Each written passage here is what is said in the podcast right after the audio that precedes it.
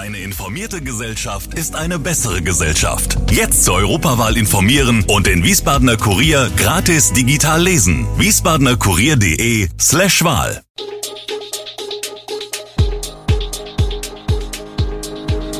Gude, unser morgendliches News Update. Das Wichtigste aus Wiesbaden für Sie im Überblick. Guten Morgen aus Wiesbaden an diesem 5. April. Spritkosten lassen jetzt mehr Wiesbadener das Auto stehen? 50 Jahre Ausländerbeirat, Interview mit Ibrahim Kizilgötz und Vorstandsmitglied Anna Richter. Eine neue Förderung für Wiesbadener Startups. Das und mehr gibt es heute für Sie im Podcast. Der hohe Spritpreis macht sich neben der motorisierten Branche auch in Privathaushalten bemerkbar. Wie gehen die Wiesbadener damit um? Stehen jetzt die Zeichen auf Bus und Rad? Nicht nur Lebensmittel haben sich infolge des Ukraine-Konfliktes verteuert, auch der Spritpreis ist deutlich gestiegen. Die stellt nicht nur motorisierte Branchen vor wirtschaftliche Herausforderungen, sondern auch Privatpersonen. Es ist ja wie ein Lotterspiel, daher immer nur Viertel voll. Könnte ja billiger werden. Berichtet etwa der Nordenstädter Christian Bachmann. Ines Kulessa ist Pächterin der Castella Star Tankstelle, außerdem führt sie eine Tankstelle in Bodenheim sowie Raunheim. Getankt wird trotzdem, aber für kleinere Beträge, bestätigt sie. Vor einigen Tagen sei der Diesel etwas günstiger gewesen. Da ist sofort mehr los. Die Leute beobachten die Preise genau. Wir werden oft gefragt, wann es endlich günstiger wird, aber das wissen wir ja auch nicht. Sorgen über eine nachlassende Nachfrage macht sie sich nicht, viele Menschen seien schließlich auf ihren Fahrbahnuntersatz angewiesen. Ich glaube aber, dass man sich genauer überlegt, welche Fahrt wirklich nötig ist. Es wird eben gefühlt alles teurer. Zwar werde beim Bezahlen angesichts der hohen Preise oft gemeckert, aggressiv werde aber niemand, die meisten Kunden wissen, dass nicht wir die Preise machen. Der Wiesbadener Ausländerbeirat existiert nun seit 50 Jahren. Die konstituierende Sitzung des bundesweit ersten Gremiums dieser Art fand 1972 statt. Corona und der Krieg in der Ukraine haben das Jubiläum in den Hintergrund treten lassen, die offizielle Würdigung der Stadt steht auch noch aus. Wiesbaden hat mehr als 150 Nationalitäten bzw. einen Migrantenanteil von 40 Prozent. Vor einem Jahr sind der derzeitige Beiratsvorsitzende Ibrahim Kizilgöz und das Vorstandsmitglied Anna Richter zum ersten Mal in den Ausländerbeirat gewählt worden. Im Interview sprechen sie über die Daseinsberechtigung des Gremiums, die aktuellen Probleme des Ausländerbeirates und der Migranten und Forderungen an die Stadtverwaltung. Den Link zum ausführlichen Interview finden Sie unten in der Podcast-Beschreibung. Erfahrene und gut vernetzte Mitglieder der Rotary Clubs beraten jetzt in einem Pilotprojekt junge Gründerinnen und Gründer. Sie sind fertig mit dem Studium und haben Großes vor, mit einer cleveren Geschäftsidee ein Startup zu gründen. Das ist heute für viele junge Gründer der Traum. Aber für fast ebenso viele ist er schon bald ausgeträumt. Neun von zehn Startups scheitern, weil Kernkompetenzen und Netzwerke fehlen, sagt Hermann Ufer. Der Wiesbadener, selbst Firmengründer, begleitet und berät mit seiner Agentur beginnende Firmen in allen Fragen der Markenstrategie, des Marketings, der Corporate Identity und des Designs sowie des Vertriebs und der Personalführung.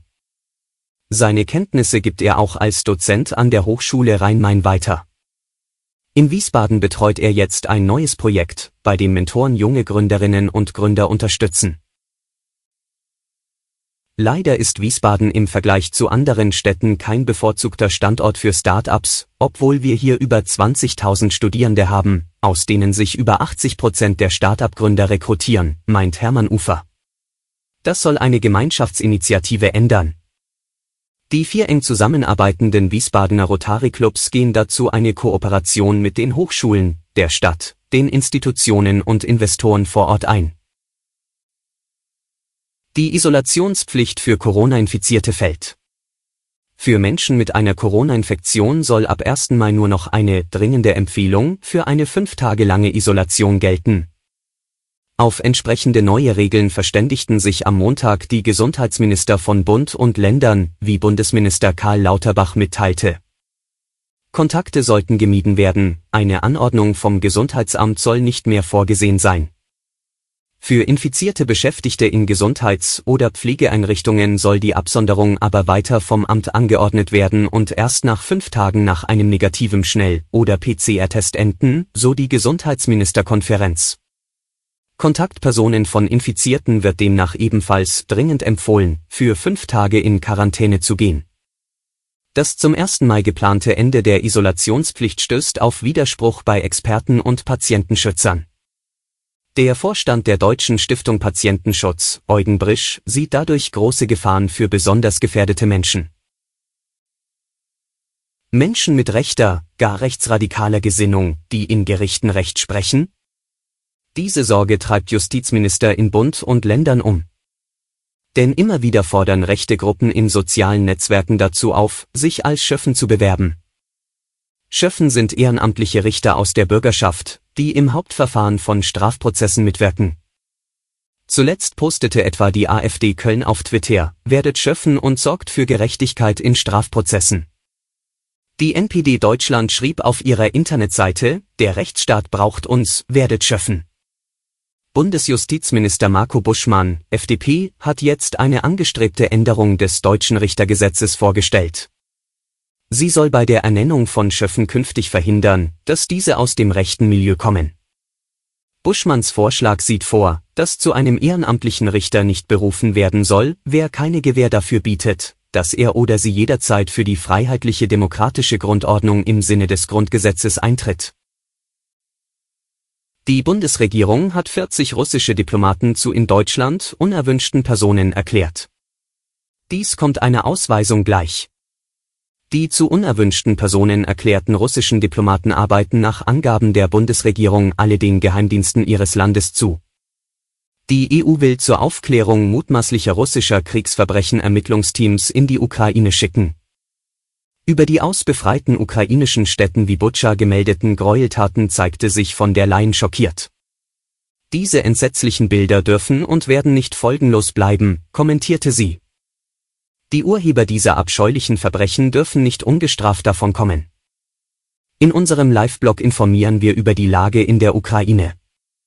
Dabei erhalten Sie ständig aktualisierte Informationen aus der Ukraine, aber auch alle Nachrichten zu Reaktionen auf Putins Angriffskrieg. Den Link finden Sie unten in der Podcast-Beschreibung. Alle Infos zu diesen Themen finden Sie stets aktuell auf wiesbadener-kurier.de. Gude Wiesbaden ist eine Produktion der VRM von Allgemeiner Zeitung, Wiesbadener Kurier, Echo Online und Mittelhessen.de. Redaktion und Produktion die NewsmanagerInnen der VRM. Ihr erreicht uns per Mail an audio.vrm.de.